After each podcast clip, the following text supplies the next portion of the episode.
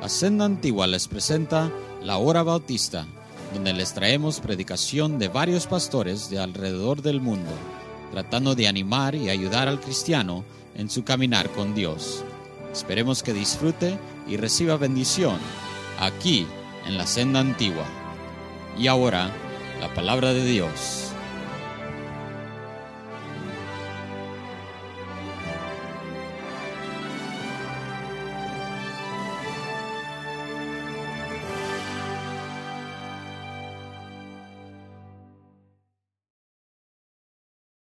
There's a lot of battles that we will face in 2016. Hay muchas batallas que vamos indudablemente a enfrentar en el año 2016. None of the battles that we will face, however, ninguna de las batallas que nosotros podamos enfrentar, es tan importante ganar como la dejadez, la apatía, la indiferencia a nuestra salud espiritual. There is not a battle that, that more importantly and necessarily needs to be won by every one of us that, that indifference and apathy about our spiritual life sets in. Because once apathy and coldness sets in, believe me, not a lot of people make it back when they get to that stage. We cannot take lightly when you and I see that our love for the Lord, for His Word, our zeal, our passion, our affection, and the moving of our heart for the things of God is not the same, we cannot just take it lightly. We cannot. Because believe me, once you are cold, once you have settled into the apathy and to the indifference. There's a not a lot of people, but by the grace of God, that make it back. Hermanos, una cosa que tenemos que resistir y que tenemos que constantemente combatir y pelear a tener victoria es que no entre en nuestra vida y en nuestro corazón apatía, frialdad y indiferencia en cuanto a nuestra vida espiritual. Mas créame que una vez usted se enfría en su vida espiritual, se enfría en su pasión y su afecto por la palabra de Dios, leerla, pasar tiempo con Dios, estar atento y emocionado en la iglesia, de los cultos, una vez entra la frialdad y la apatía, hermano, déjeme decirle, no mucha gente sale de allí. Difícilmente alguien sale de allí. De manera que cuando nosotros comenzamos a, ver y a sentir que estas cosas están comenzando a, a suceder, no podemos dejarlas así nomás. Tenemos que atenderlo, no podemos ignorarlo. Porque el ignorarlo y hacerlo a un lado, no, no por eso algo va a ser diferente o cambiar. When we sense that we are falling into this apathy, this coldness, and this indifference. We cannot stand to, to ignore it or, or to treat it lightly. And by the way, this uh, situation and the state that we may find ourselves in doesn't go away just because we pretend it's not there or, or because we ignore it. The only thing that, that happens is that before you know it, you find yourself so far that there's not a lot of people that make it back. Cuando nosotros menos nos damos cuenta. Esa dejadez y esa apatía nos lleva tan lejos, donde nunca nos imaginamos estar. Y es muy difícil para otros regresar. I'm going to read a text, voy a leer un texto, and then I'm going to give you just some very practical principles of how to fight coldness of heart cómo combatir la frialdad del corazón. The Bible says in Proverbs 27, 7, la palabra de Dios dice en Proverbios 27, 7, el hombre saciado desprecia el panal de miel, pero el hambriento todo lo amargo le es dulce. quiero que leamos juntos ese versículo, todos leyendo, hermanos. El hombre saciado, Proverbios 27, 7. El hombre saciado, todos juntos, el hombre saciado desprecia el panal de miel, pero el hambriento todo lo amargo le es dulce. The book of Proverbs, the seventh verse The full soul loatheth the honeycomb, but to the hungry soul every bitter thing is sweet. Just profound thought. Un pensamiento tan profundo. And I'm not going to so much expose this verse, no voy a exponer el texto. Suficiente el decir que cuando perdemos el hambre, eh, la cosa más deliciosa que puedan poner enfrente de nosotros no nos va a, a dar apetecer, no nos va a dar apetito.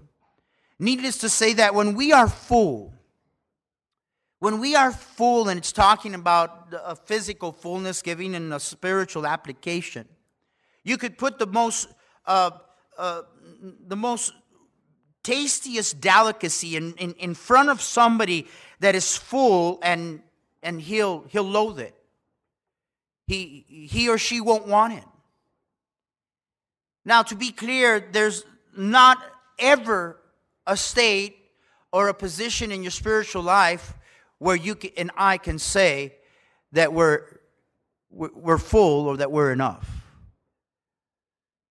Now, what does happen is that we get full of ourselves. No hay un tiempo o lugar en la vida espiritual en que nosotros podemos decir que ya comimos suficiente, tenemos suficiente, sabemos suficiente y no estamos en necesidad de más. Puede que terminemos llenos de nosotros mismos, pero tal estado no existe. Lo que nos roba el apetito muchas veces es esa satisfacción y conformidad de donde nosotros estamos. What lends itself to the coldness of heart and the loss of our appetite for God and spiritual things is our fullness. Is the idea and the thought that I, you know, I, you know, I, I got it. I know, uh, and and you you're not able to receive any more of God's blessing. So, having said that, let me real quickly go through some things that will help us against developing a cold heart. Rápidamente, déjenme enumerar unas cuantas cosas que nos van a ayudar a combatir la frialdad de corazón. Número uno, number one. Do not live with unconfessed sin. Do not live with unconfessed sin. No vivas con pecado no confesado. Mas yo jamás entiendo por qué escogemos vivir en pecado cuando hay perdón. Yo, jamás entenderé eso. Y dijéramos, Dios no me perdona, la gracia y la misericordia de Dios ya se exhaustó conmigo. Uh, pero hermanos, sus misericordias son nuevas cada mañana. I, I never will understand why we, we choose to live with unconfessed sin when there is forgiveness. I don't understand that. Would that somebody would say, Well, I just, you know, I think God's just had it with me. I think that God's mercy and God's grace in my life, life has been exhausted. And, and I just feel if I go to Him, it's just going to be worthless and useless. And that is not true. For His mercies are new every morning, every day. We, we sin and we fail God constantly. There's two people that believe that. And that's part of our problem. I said, that's part of our problem. Hermanos, nosotros le fallamos al Señor y, y, pecamos con mucha frecuencia. Todos nosotros. Y el que cree que menos aplica a Él es el que más aplica. Y hermanos, una de las marcas de una persona fría es la razón que algunas personas ya, ya eh, eh, están cauterizadas en su conciencia. Uh, that's why a lot of people had, you know, they've been, they, they've been uh, seared in their conscience. I mean, there was a time that there was this sensitivity and, uh, and, and a response to, to the voice of God. Había un tiempo en que había una sensitividad y había una sencillez a la recepción de la voz de Dios. Y ahora ha entrado una dureza, una apatía, una frialdad. Y déjeme decirle lo que endurece el corazón. Pecado. Pecado endurece el corazón. We find in place of tender hearts and sensitive hearts and responsive hearts to the voice of God now, we find many hard hearts. And you know what hardens hearts? What, what's, what hardens hearts is sin. Not somebody else's sin. Not somebody else's sin. Your unconfessed sin and my unconfessed sin hardens and makes the, the heart cold. No el pecado ajeno, hermanos. El pecado ajeno no endurece tu corazón, es el pecado propio que endurece el corazón. Y por eso es que, hermanos, no debemos de vivir, eh, dejar pasar, hermanos. Y, yo no soy diferente, I'm no different. I mean, our hearts, for some reason, God said that our heart is desperately wicked, deceitful above all things. Hermanos, tenemos que conocer nuestro corazón. Por algo dice el Señor que nuestro corazón es perverso sobre todas las cosas, engañador. Ese es su corazón, ese es mi corazón. Pero yo doy gracias a Dios por la gracia de Dios. I thank God for His grace. Truth of the matter is, there are times that maybe you know, I don't know, maybe half an hour goes by, maybe an hour goes by. Uh, but boy, I, I, I can't believe and I can't, I can't think that I would go a whole day knowing that there's something wrong between me and my God and just let it go. I will not do that. I cannot do that. I know what's at stake. Más, a veces pasa una media hora, pasa una hora. A veces puede que pase todo un día por la dureza del corazón. Pero hermanos, yo no puedo pensar ni dejar de pasar un solo día que no venga a mi Dios a confesar algo que no está bien entre Él y yo. No puedo. No puedo, hermanos, porque sé lo que está de por medio. Sea el resbaladero en lo que eso me pone y es allí donde comenzó la frialdad y la dureza en el corazón de tantos de nosotros. Ahora quieres esconderte detrás de que no, que pasó esto, no, que pasó aquello. No, no, no, no. Es la dureza del corazón tuyo y el mío. Cuando no confesamos pecado y el pecado se asienta en el corazón y ese pecado entonces, uh, entendamos una cosa, el pecado no se queda neutral. Porque el pecado, si no se confiesa, ese pecado da nacimiento a otro pecado y ese pecado da nacimiento a otro pecado. Y de repente nos encontramos tan lejos del Señor. You see, when we don't immediately confess, I know the slippery slope that not confessing my sin will lead me, and I that's why I can't. I get just the only thing that has ever kept me awake at night. It's not been church members, it's not been problems with people, it's not been anything. It's not been needs or battles or anything. It's just knowing that something is not right between me and my God. I cannot go down that path. Because I know how quickly the heart can become cold and can become hardened. Reason why in Isaiah God invites every one of us and says, Come quickly, come quickly. Venid pronto, dice el Señor Isaías. Estemos a cuenta.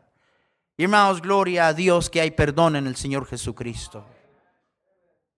But if you begin to develop a cold and hardened heart, it'll begin by you not confessing sin.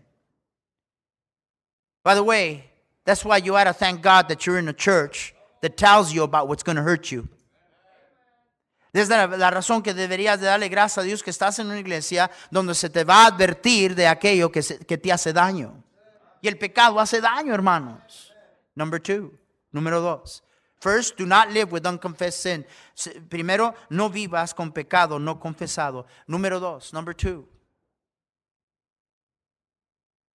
Saturate your mind with the Word of God. Satura tu mente con la palabra de Dios. Este libro de la ley no se apartará de tu boca, sino que de día y de noche meditarás en él para que tengas cuidado de hacer todo conforme a lo que lees está escritos, porque entonces harás prosperar tu camino y todo te saldrá bien. Muy similar al primer salvo que vimos esta mañana. This book of the law shall not depart from thy mind, but, but thou shalt meditate therein day and night, that you may be careful to do all that is written therein.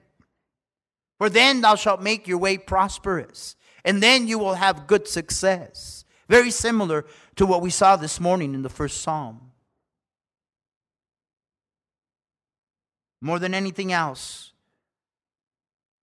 what will begin to harden your heart with sin is the enemy separating you from this book. You cannot come to this book every day.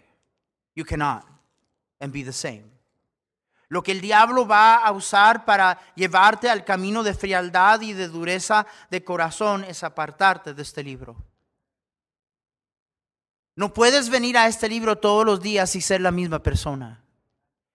Y qué peligroso sería que yo viniera a este libro todos los días con pecado en mi vida, con un corazón duro y luego todavía estar pretendiendo que de una manera oh, Dios va a ministrar a través del Espíritu Santo a mi necesidad espiritual.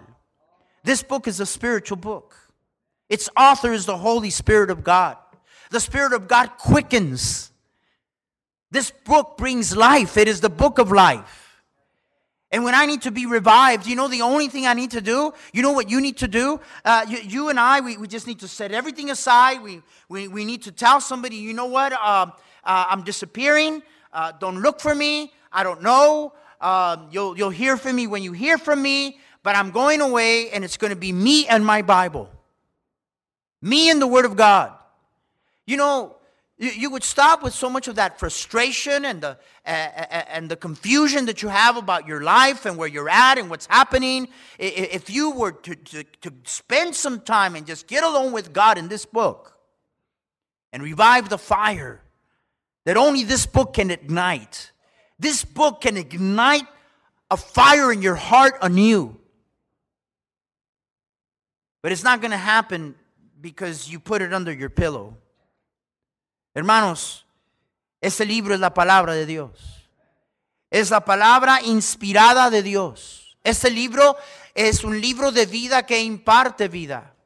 Y lo que necesitamos hacer a veces para sacudirnos de frialdad y de apatía es desaparecernos, hermanos. Decirle a medio mundo, mire, hermano, mira, amor, me, voy a, eh, este, este, me voy a encerrar en este cuarto. No sé eh, si, si, salga hoy, no sé si salga mañana, no importa. Y, y nomás ir tú a agarrar este libro y meter tu mente en este libro, dejar que este libro encienda la chispa en tu alma de a nuevo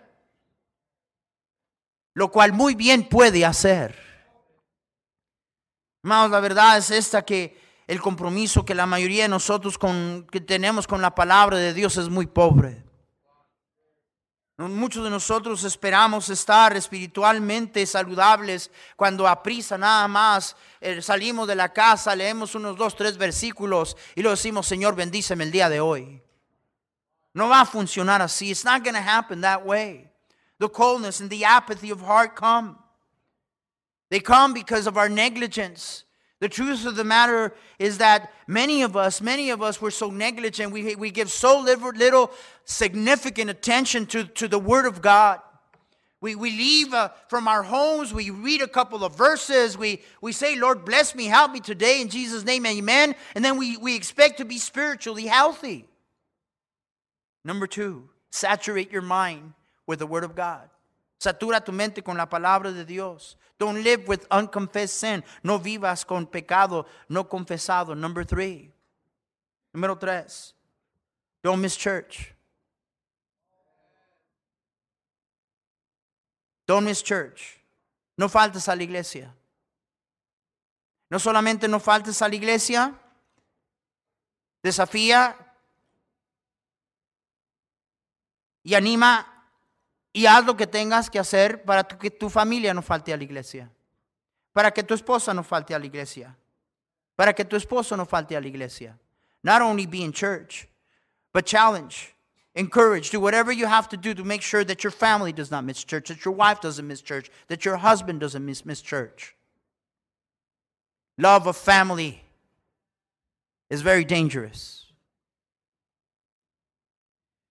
There's a reason why Jesus said, He who loves father, mother, or anybody more than me is not worthy of me. There's a reason he said that. There's a reason he said that one's enemies will be those of, of their own household. There's a reason he said that. El amor a la familia es algo muy poderoso y muy peligroso.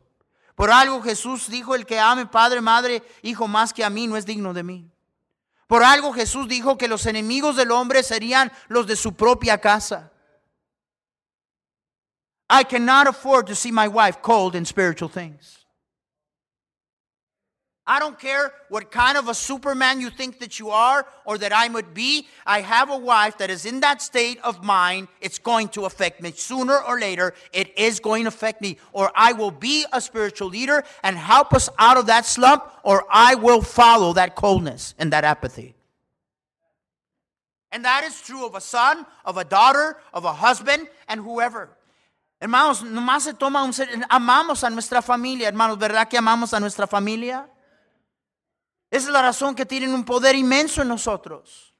Yo no puedo um, estar en una situación, en un estado donde mi esposa está fría en las cosas de Dios. Porque tarde o temprano me va a afectar a mí.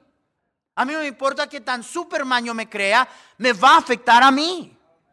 Más la razón de por qué Dios nos desafía a que seamos los líderes espirituales. Amén. No falte a la iglesia. No falte eh, a, a, toda oportunidad que tenga de recibir bendición. No necesitamos menos palabra de Dios, necesitamos más palabra de Dios. No necesitamos aislarnos, necesitamos comunión y necesitamos compañerismo, nos necesitamos los unos a los otros. We need fellowship. We need each other. Well, with preacher, we get together and, and man, just uh, we come to church and see brothers and sisters fighting and this and that. Well, that's why there's forgiveness. And you ought not to be talking because the most contention person to start with is you. Be complaining about who starts fights and you're number one. No, es que pastor no llega a la iglesia, y una de pleitos y que para acá y que esto. Pues para eso está el perdón, hermanos. Amén. Y de que usted no debería estar hablando, pero porque la primera persona pleitista es usted. Y luego usted es el que la arma y luego después anda hablando de que la gente anda peleando en la iglesia y el que anda de peleonero y contencioso o contencioso es usted. De nada. Vamos, en la familia va a suceder. Eso es lo que prueba nuestro cristianismo. ¿Por qué cree que gente que anda mal se aísla? Why do you think that people are cold in things of God? They isolate themselves. They don't want to be around the brethren. They want to be around church the least possible. Quieren estar alrededor de la iglesia lo menos posible. Porque la iglesia y los hermanos que aman al Señor les son una amenaza aunque se les diga nada. I mean, such people, you don't even have to tell them anything. The very presence of people that love the Lord and live for God are a threat to people that are not right with God.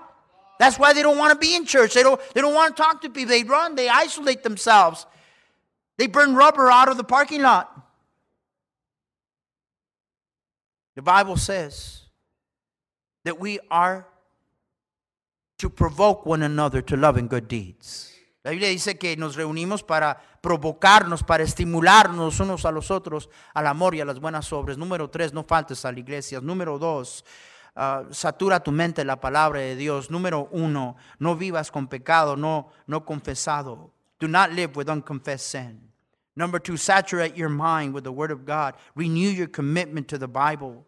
Third, do not miss church. Number four, número cuatro. Do not live with bitterness and resentment in your heart. No vivas con resentimientos y con amarguras en tu corazón. You have a right to decide whether you could you forgive of whatever wrong you think has been done to you. Tú tienes el derecho de escoger lo que tú decidas en cuanto a las heridas que otras personas han traído a tu vida. Pero nunca hay una justificación para no perdonar. Nunca. No delante de Dios la hay. Delante de Dios no la hay. There's a reason why we're taught what we're taught in the Bible.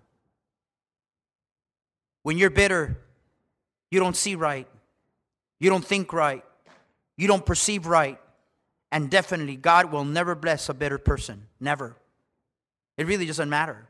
No importa. Cuando una persona está amargada, cuando una persona vive con resentimientos, esa persona uh, no, no mira bien, no percibe bien, no ve las cosas bien y seguramente no puede ser receptor de cosas espirituales. Se ha corrompido en su corazón.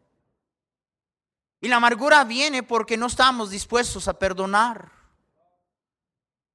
Resentment and bitterness sets in because we're not willing to forgive. Resentment and bitterness is usually something that settles in the heart of the proudful. Proudful people very easily become bitter and resentful because it's sort of like, how dare somebody do it to me? Well, who are you? Gente orgullosa, gente arrogante, está más propensa a caer en amargura y resentimientos. Porque en la mente de tales personas como, ¿cómo se atreve a alguien a hacerme esto a mí? ¿A usted opuesto a, a quién? ¿Es más que alguien más usted? Más todos somos seres humanos y pecadores que fallamos, ofendemos muchas veces. All of us are human and we're frail and all of us offend oft times, the Bible says. Talk to me about not forgiving. And I hope that you've been reading your Bible since the beginning of the year. But oh my goodness, every time that I read about the life of Joseph, what a man. What a man. I thank God that very early in my life, my heart was attached to this man. Doy gracias a Dios que muy temprano en mi vida, la primera vez que leí la Biblia entera. You see, the first time I picked up a Bible, I just had the New Testament. La primera vez que yo levanté una Biblia solo tenía el Nuevo Testamento. I read the whole New Testament in one night. I was hungry for the Word of God. Leí todo el Nuevo Testamento. En una noche lo leí todo. Yo no había ido a una iglesia, no había escuchado una predicación. Una ancianita me había dado un Nuevo Testamento un año antes y lo encontré y comencé a leerlo y lo leí hasta terminarlo. Sabrá a qué horas de la mañana. Some lady had given me a New Testament a year before, and, and, and I, I, I was looking for something, and I found it, and I started reading, and I read the whole New Testament. And I started carrying it with me. Comencé a cargarlo conmigo. And a pastor saw me with it and said, You read that book? And I said, Yes, I do. Do you, do you like that book? I said, I love this book. I read this book all the time. He said, Let me see what you got there. He said, Oh, I, you just have the New Testament. You don't have the Old Testament. I said, There's more? Where, there, where is it? Is there, there's more to this? Where, where's the rest of it? Give it to me. And he gave me my first King James Bible. And boy, I remember I started reading about the life of Joseph and the family that he had. Talk about hurt. Talk about injustice. Talk about, I haven't done anything wrong. Joseph makes me feel ashamed of myself. And the pity parties that we sometimes have, the truth is this Joseph was righteous. He was righteous. He had no reason to face the things that he faced and to be that, that would be done to him would be done to him. He did not deserve that to happen to him. Most of what comes our way we planted it. We're just paying for what we sowed. We can't say i'm so righteous like joseph. I really don't deserve this I've always been kind. I've always been loving. I've always been good to people. I was, I've never talked about anybody. I never criticized anybody. I've never, you can't say that. And then you and I complain about how somebody does us wrong. David did, Joseph did no wrong. He did no wrong. I mean, his brothers wanted to kill him, not hurt him, kill him. Cuando por fin me dieron una Biblia completa porque cargaba solo el Nuevo Testamento, yo no sabía que existía el Antiguo. Cuando un pastor me encontró y me dijo, ay, hijo, pero solo tienes el Nuevo Testamento, yo dije, hay más, hay más, ¿dónde está? dámelo. Y me entregó mi, primer Biblia. Oh, cómo me fascinó leer la historia de José. Oh, hermanos, cómo nos ponemos a hablar de injusticias y, y cuánto que nos duele y, y que yo no merezco lo que merezco, hermanos. José fue un hombre justo. José fue un hombre justo y todo lo que vino en la vida de José, José no lo merecía. Es más, lo que le vino fue por las revelaciones y los dones que Dios le había dado. Lo querían matar, su propia familia lo quería matar, hermanos. Y no era una, it wasn't just one thing. Because I, I, I know where, where people live.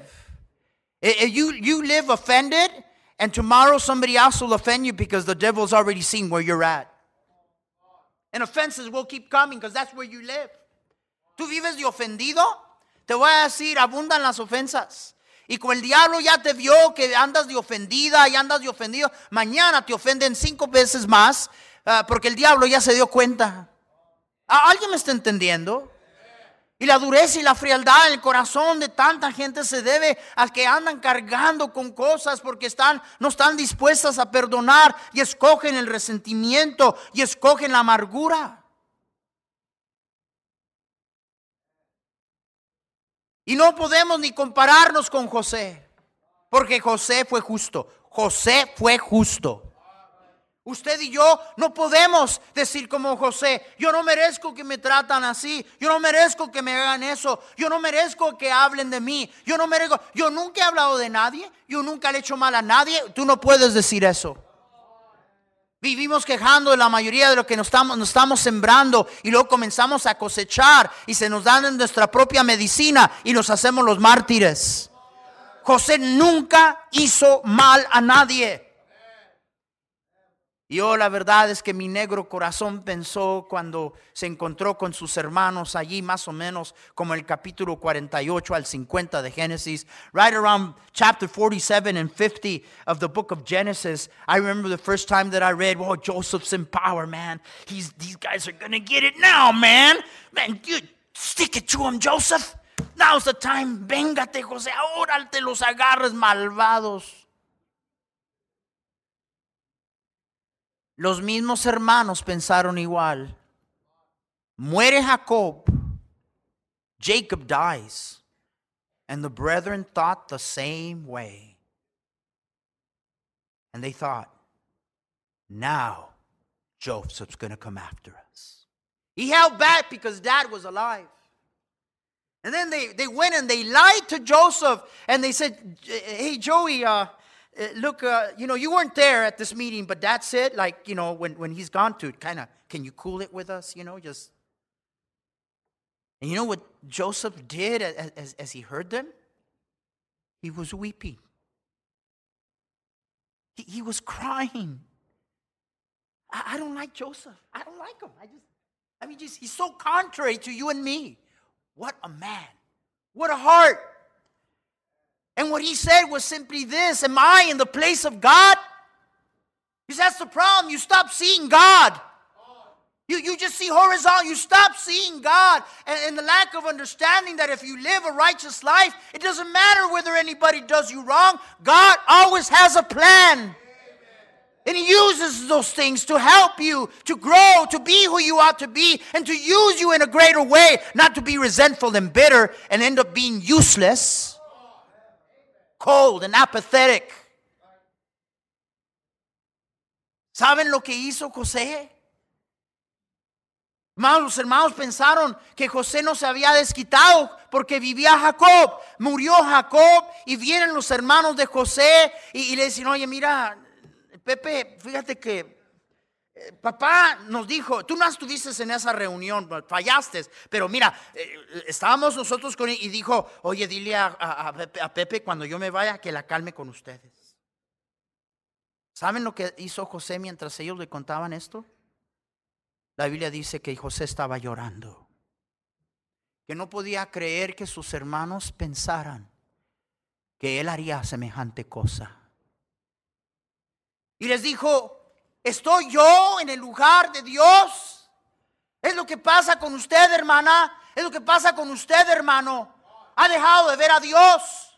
Está viendo horizontalmente y no ve a Dios, no ve que no importa la ofensa, el mal que se le haga, cuando usted vive justamente delante de Dios, por tan grande el mal que, que se le haga, Dios obra las cosas para bien. Dios tiene un plan, un plan de madurarle, un plan de hacerle crecer, un plan de usarle de una manera mayor en vez de que usted se amargue y se resiente a terminar a ser un inútil. Porque anda amargado, endurecido de corazón. No deje que eso suceda este año. Perdone. A propósito, José encima de todo eso dijo, yo voy a cuidar de ustedes. Y voy a cuidar de sus niños y voy a cuidar de sus familias. What a man. He's, he's one of my heroes in the Bible. He's probably the, the, the one that, that is closest to, to reflecting the person of our Lord Jesus Christ.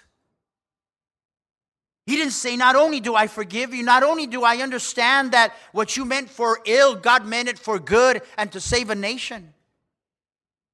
Not only do I forgive you, I'm going to take care of you. I'm going to feed your family and your kids. I'm going to make sure that you're okay. Would you do that for somebody that wants to kill you? Would you do that? How easy it is to say, oh, yeah, man, I, I, I, I can forgive. Yo puedo perdonar. Pues yo puedo perdonar, pero nunca se me olvida. A José nunca se le olvidó. Y no es de perdonar pretendiendo que algo nunca jamás sucedió. Perdonar es un acto voluntario que está basado en el perdón de Dios hacia nosotros. Tu perdón a otras personas está basado en el perdón de Dios en tu vida. Your forgiveness and, and, and the life of forgiving is directly connected to God's forgiveness of your sins and mine. I'm sorry to tell you this, but there's many of us here. Remember how we said we ought not to live with unconfessed sin? ¿Se acuerdan cómo dijimos, y aquí vamos a terminar, we're going to end with this, eh, no deberíamos estar viviendo con pecado no confesado?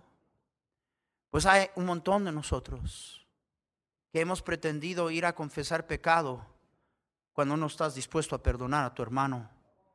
Y Dios dice, no vengas a pedirme a mí perdón. Puedes confesar todo lo que tú quieras. Vienes aquí a pedirme perdón. Si no perdonáis a los hombres sus ofensas. Jesús enseñó esto. De todo corazón. Tampoco vuestro Padre Celestial perdonará vuestras ofensas. Eso está en la Biblia. Y hay un montón de gente que, que, dice, pues ese pecado ya lo confesé y ping pong, todo está bien, pero sigues atormentado, esclavizado, turbado por, eh, por esa situación y te voy a decir por qué. E, e, eso no se arregló jamás delante de Dios. Y la razón que no se arregló es porque tú pretendes pedirle perdón a Dios cuando no perdonas a tu prójimo. Esto es Biblia. So many people, they think that they confess sin. And it's done with and it's over. And God is faithful and righteous to forgive us of our sins.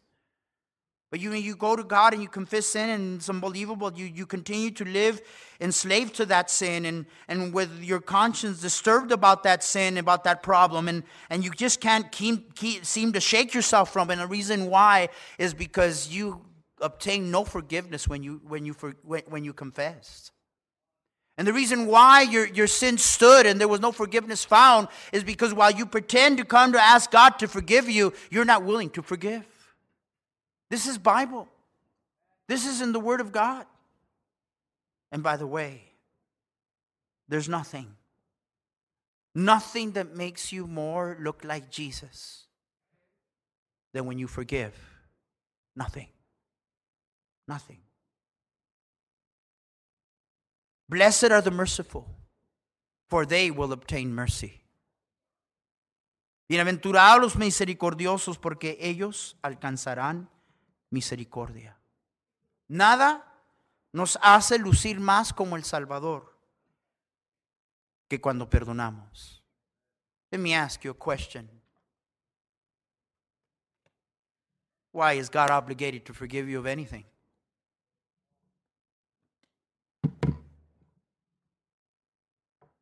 Why is God obligated to forgive you about anything? We take so much for granted God's forgiveness. He chooses to forgive us. He doesn't have to forgive me. ¿Por qué? Le hago una pregunta. ¿Por qué Dios tiene que perdonarnos de nada? Dios no tiene que perdonarnos. Más nos perdona de voluntad. Nos perdona por el puro afecto de su corazón, por su gracia y su misericordia. Tomamos por demás el perdón de Dios y nada nos hace lucir más como el Salvador que cuando perdonamos. Es una pregunta, ¿cómo está tu corazón? Hay algunos de nosotros que estamos en un estado de corazón que ya tiene meses así. Un nuevo año no lo va a cambiar. Tienes que tomar estas cuatro cosas y preguntarte, ¿dónde me encuentro? ¿Dónde estoy yo? There's some of us. I'm not talking about some of us, it's been months that you are in, in a state of heart where there's coldness and hardness and that sensitivity. And you know, once in a while it it kind of shows up in you. And you remember how it used to be. Something's not right. And by the way, a new year is not going to change anything. It's going to take for us to seriously look at these four things that we've considered. And then fight and beg and pound on the, on the throne of grace that He would free you from an apathetic and a cold heart. There's not a more dangerous spiritual place to be than with a cold and a hardened heart. Tomar consideración de estas cosas y orar. Y golpear el trono de la gracia hasta que Dios me conteste y me libre por su gracia de un corazón frío y duro. Porque no hay un estado espiritual más peligroso para un cristiano que vivir con un corazón duro y un corazón frío.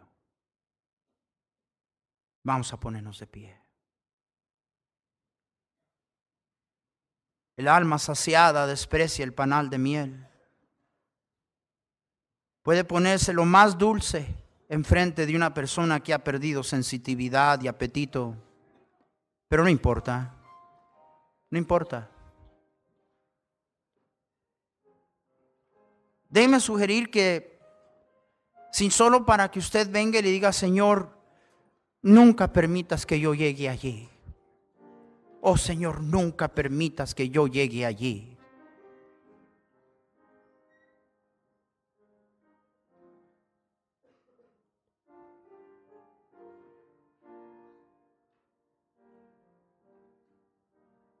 You know, if anything, if anything, for you to come and, and, and on your knees beg the Lord and tell Him, Dear God, please help that I never end up this way.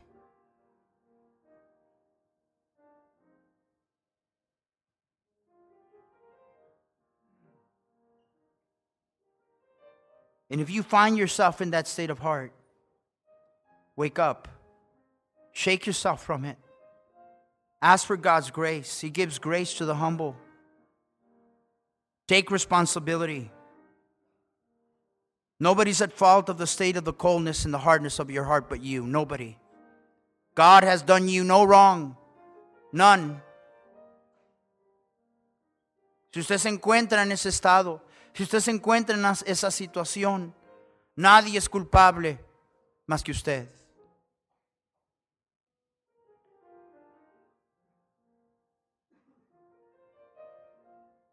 Padre Santo, gracias por tu misericordia y tu gracia en nuestras vidas, por tu paciencia.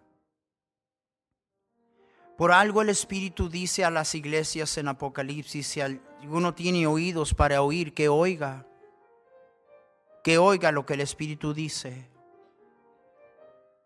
There's a reason why the book of Revelation says, if anyone has ears to hear, let him hear what the Spirit says to the church. We can grow cold. We can grow hardened. We can get to that place where we're not listening anymore. Podemos llegar a, a frialdad, a, a dureza, a apatía, a ese lugar donde ya no estamos escuchando. Guárdanos de eso, mi Dios. Para eso yo sé que habrán veces que tendrás que quebrantarnos y desmoronar esa dureza de corazón, enviando pruebas, dificultades, tiempos difíciles. Gracias por esos tiempos. Haz lo que tengas que hacer, pero no permitas que tus hijos vivan con un corazón frío y duro. Gracias por ser tan bueno con nosotros. Que este año sea el año más bendecido para cada hermano, cada hermana, cada familia y a toda nuestra iglesia. Es nuestra petición. En el nombre de Cristo Jesús. Amén.